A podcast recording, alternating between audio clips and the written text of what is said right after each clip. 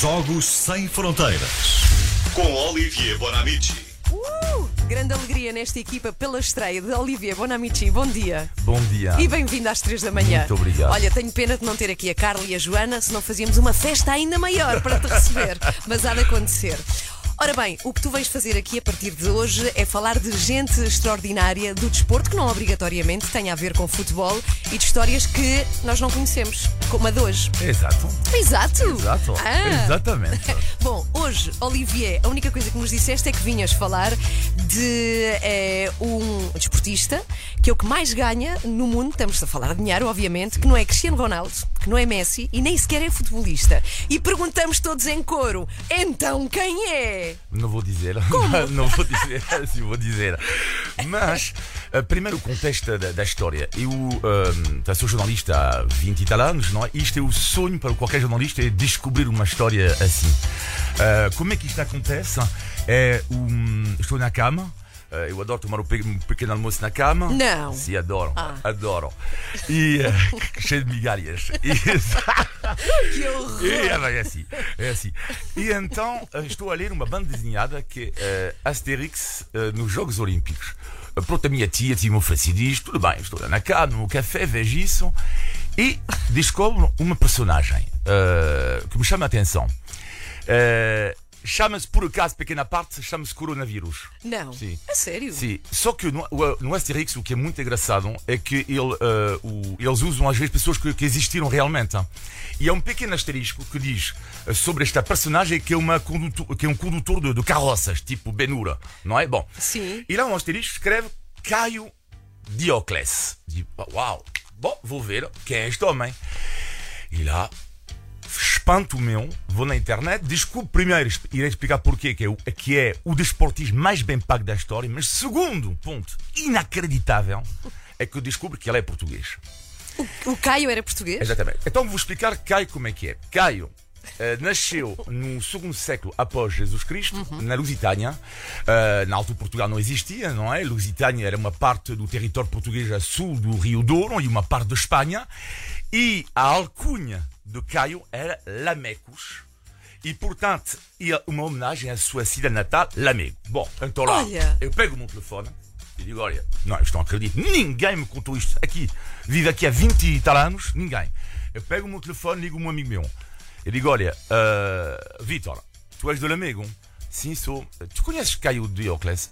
Pá, não, não conheço. Bom, ligo para a Câmara Municipal, falo com um homem. Ligas para a. Câmara Municipal? Claro, para ter que verificar, não é? Claro, claro. Porque é uma história extraordinária.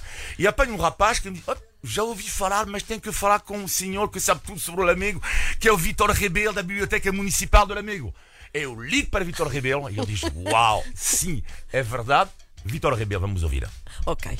Olá, eu sou o Vitor Rebelo, da Biblioteca Municipal de Lamego. É, pois, com muito orgulho que podemos afirmar que o Caio Pleio de Óculos é natural da nossa cidade de Lamego e que representa para nós toda a força das serranias que nos emolduram e os sedutores vales que nos amenizam. Um grande abraço, Lamego, a toda a equipa da 3 da manhã. Uau, sim. E, e então, agora, agora resta saber porquê que, era o, o, porquê que é o desportista mais bem pago da história. E então, há um professor universitário americano que se chama Peter Struck que fez um estudo. Caio Diocles era o rei, lá está, das corridas de quadrigas, neste caso de, de carroças, não é? E ele ganhou 35 milhões de sextércios, que era moeda na, altura, e ele, ele calculou, converteu isto em conta o preço do, cere, do, do cereal, hoje em dia, 12 mil milhões Ah. de euros. A fortuna de Caio. E era, lá está, era, era no circo máximo, que, que- que- que em Roma hoje em dia é um- uma praça pública, um parque público, aliás, eh, era o rei do circo máximo, toda a gente conhecia. E era um escravo. Eh, Caio era um escravo que saiu muito jovem da sua, da sua cidade para vingar em Roma. E ele, tinha, ele teve uma carreira extraordinária, eh, ganhou mais de mil uh, corridas, não é? Uh, e o que é extraordinário, vejam lá a semelhança com o Cristiano Ronaldo, é genial, que é o Caio, ele corria para algumas equipes que tinham umas cores. Ora, correu para os brancos, Real Madrid, correu para os verdes, o Sporting, e correu para os vermelhos, Manchester United. Ok.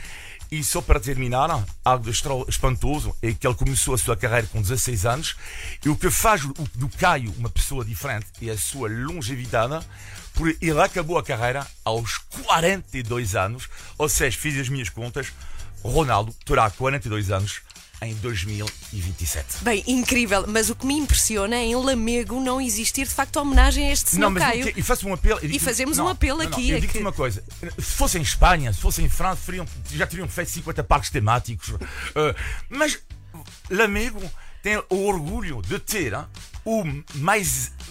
O desportivo mais bem pago da história, que quase ninguém conhece no país. Tem o orgulho de ter um homem que em Roma era o, o rei lá está das corridas de carroças. Tem que se fazer alguma coisa. Tem mesmo. Caio. Por Tem favor, fazer. Câmara Municipal de Lamego, fazemos o apelo aqui na Renascença. Por favor, homenagem ao Sr. Caio. Até quarta-feira. Olivier Bonamici, connosco sempre com os Jogos Sem Fronteiras. 24 horas por dia, 7 dias por semana. As melhores histórias e as suas músicas preferidas. Incrível. Renascença. A par com o mundo, impar na música.